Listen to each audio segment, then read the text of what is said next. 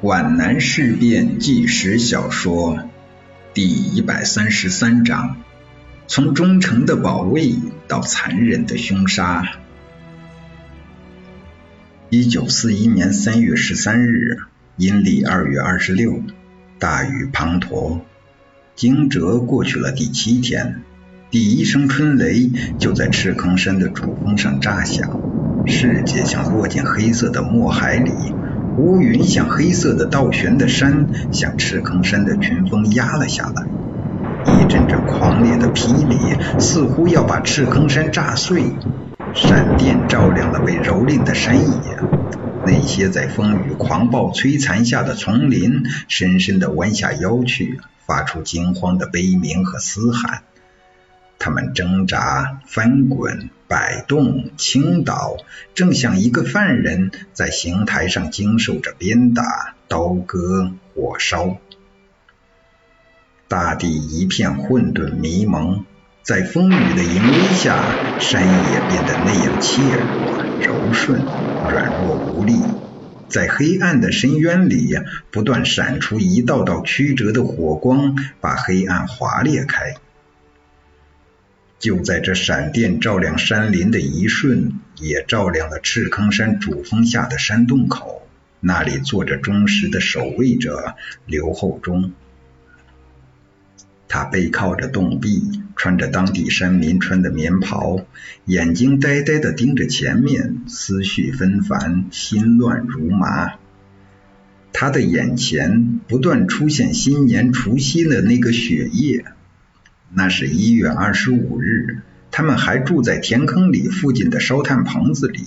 皖军幺零八师的一个连队前来搜山，他们冒着风雪向连坑方向转移。一路上雪很厚，怕留下脚印，项英要大家沿着河沟走。他们走到一条无名溪边，鹅卵石很滑，周子坤一脚没有踏稳，跌进溪水。警卫员在一个小村庄外的打谷坪上找到了一个草棚子，在里面生起火来。周子坤临时换上警卫员的衣服，把湿衣脱尽，信手把一个沉甸甸的小棉坎肩交给了他。刘厚忠蹲在火前翻弄着烘烤，他开始不知道这个坎肩为什么如此沉重，而后他摸出来了，这里面缝着金条。刘厚忠是知道的，在突围之前，攻击处把所存经费发给军部工作人员做突围之用。当时经费分为三种，一种是法币，一种是银元，一种是金条。银元发给机关人员，每人二十五元至六十元不等，军首长就多得多。但银元太重，一般是分法币和金条。他还可以推想到项英身上带的经费，恐怕比周子坤还多。刘厚忠不能立即调整好思绪的脉络，他这五十天来反复思考的是他的前程。即使项英在患难之中，他也甘愿与他同受。但是他那简单而又复杂、迟钝而又机敏的头脑告诉他。到了江北之后，项英就不是现在的项英了，身边绝不会有随从副官了，他就成了举目无亲的人了。与其那样，还不如死了好。刘厚忠思考着另外一种前程，他要远走高飞，飞回到他的故乡茶岭。一想，不行，茶岭现在是国民党的天下，他回去轻则坐牢，重则杀头。那么，到一个遥远的不可知的地方享清福去，这就需要钱。除夕之夜那次烤火诱发了他的初念。据他估计，项英和周子坤身上合起来黄金可能达到几十两，而法币可能有两万元。这是一个非常可观的数目。起了这样一个念头之后，他就寝食难安了，受尽了内心的矛盾之苦，斗争之激烈，比他一生遇到的要多上十倍百倍。他的头脑成了一个两军对阵的硝烟弥漫的战场，他分成了两个我，两个我几乎是势均力敌，捍卫的越是忠诚，进攻的越是厉害。一边抗拒，一边在诱惑，抗拒力越大，诱惑力越强。又是一个耀眼的闪电，照亮了洞中三个睡觉的人。洞里的左手盖着军毯的是向英，他的脸侧着，身子蜷缩着。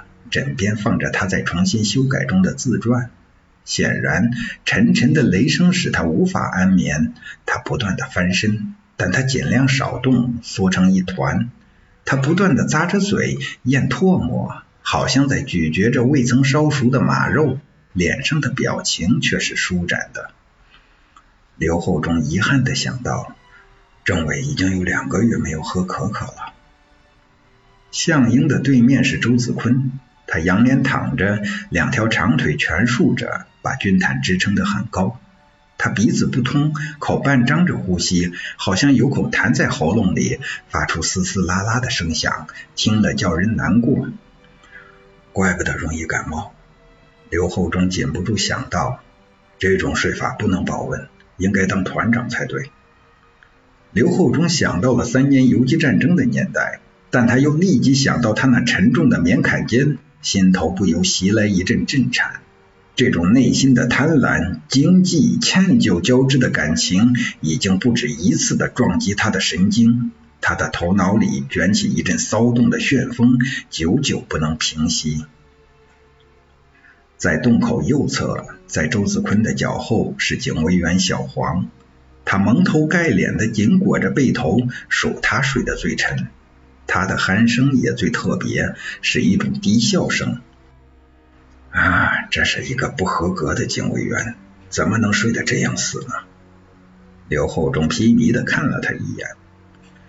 又是一个闪电，但没有立即传来雷声，因为陈雷远去了。暴风雨似乎需要喘息一下，顿时减弱了。如果这时再不动手，那就永远永远失去动手的机会了。刘厚忠的心头又袭来一阵难受的战栗，绝对不能再犹豫了。一个声音在他的耳边反复的催促着：错过这个机会就完了。据说，人在上吊自缢的时候，总有一个吊死鬼在他耳旁不住声的规劝着：“吊死好，吊死好，吊死好。”此时，刘厚忠的耳边也有这样一个魔鬼的声音：“快动手，快动手，快动手！”刘厚忠的手落在崭新的二十响的木壳上，这支枪原来是特务连一排长的珍爱之物。刘厚忠通过向英用下命令的办法弄到手的，在这次突围时，他立下了汗马功劳，也多亏了这支枪。又是一阵风啸雨吼，刘厚忠沉入一阵恍惚昏迷的状态，他觉得神经错乱了，一种难以忍受的压力越来越沉重的压迫着他。他不知道自己是否已经失去了理性，一阵接一阵的强烈的冲动推搡着他，耳边那个魔鬼的声音越来越真切：“动手，动手，再不动手就完了。”他的全身被冷汗湿透了，那火红的闪电的微光照在他的脸上。如果他能看到自己的面容，那完全和寺庙中的青脸恶鬼一样的神色，也会把自己吓坏的。他只觉得像急跑了二十里路似的喘着粗气，他的心脏快从胸膛里蹦跳出来了。这种感觉与背着向英拖出重围时的那种感觉有些相似，好像一根弦突然崩断了。刘厚忠的心灵的堤坝突然被一排翻涌的黑浪冲垮，他猛然抽出枪，像跳崖自杀前纵身下跃似的跳起来，向着刚才闪电所显示过的目标扣动了扳机。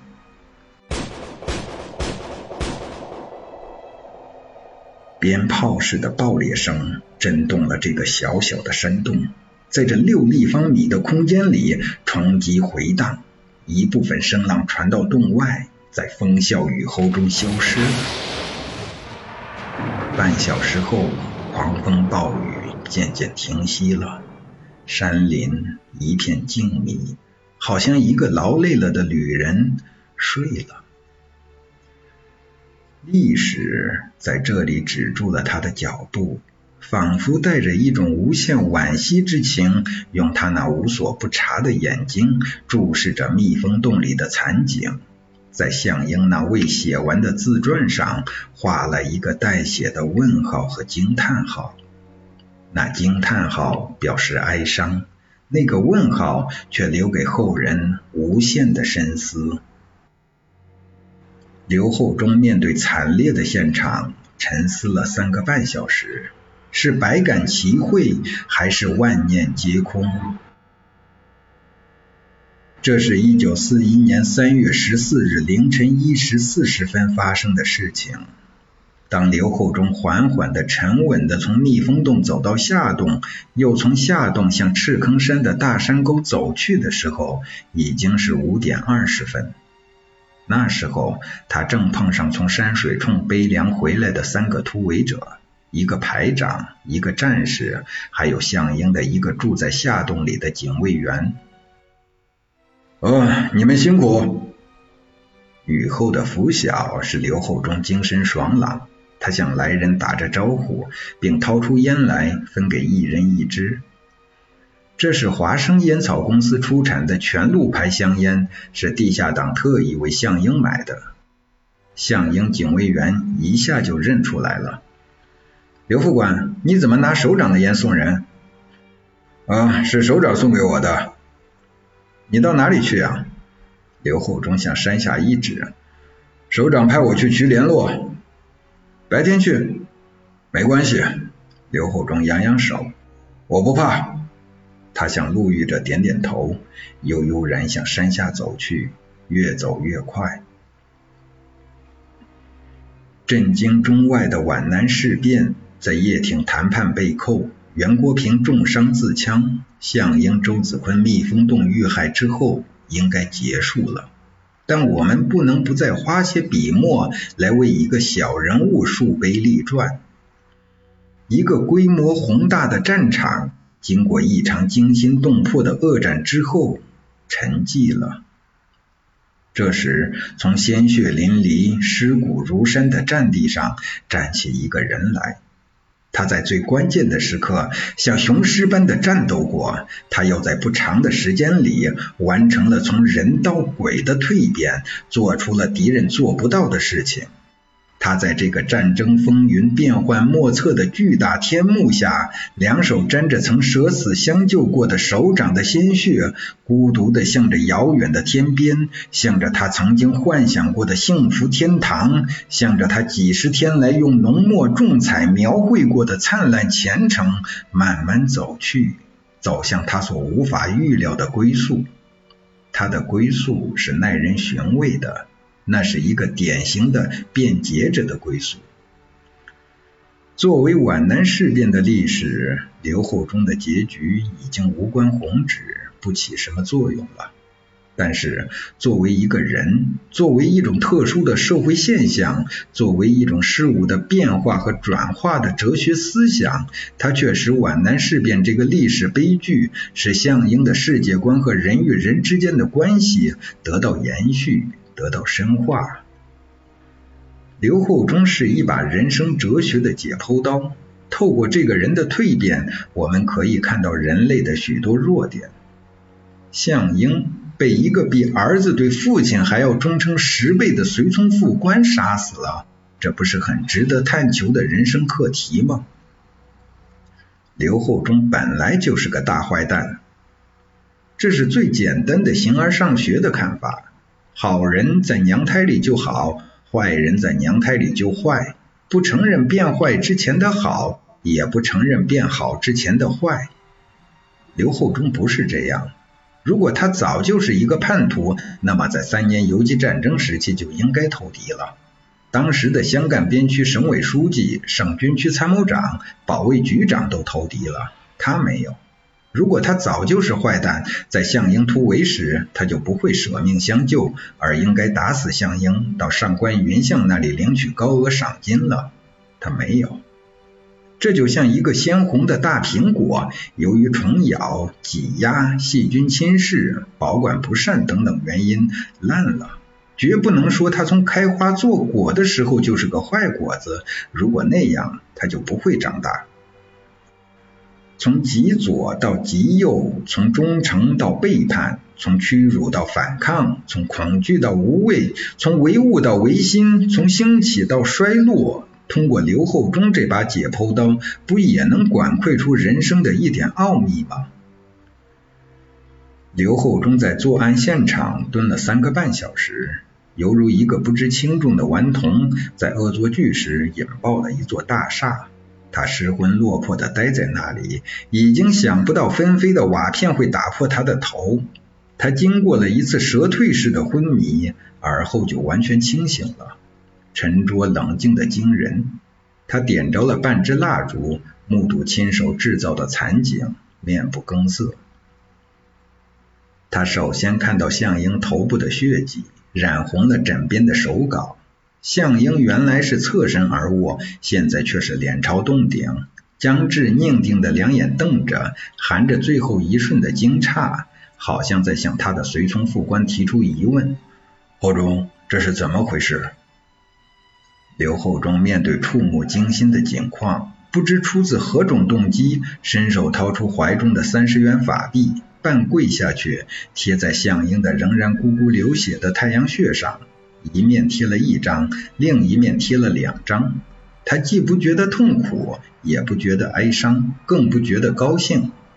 在他把苟延残喘的良心彻底饿死之后，他麻木了，沉思了一会儿，好不容易才想起他正在干和将要干的事，盗墓贼似的打开了向英和周子坤的军衣。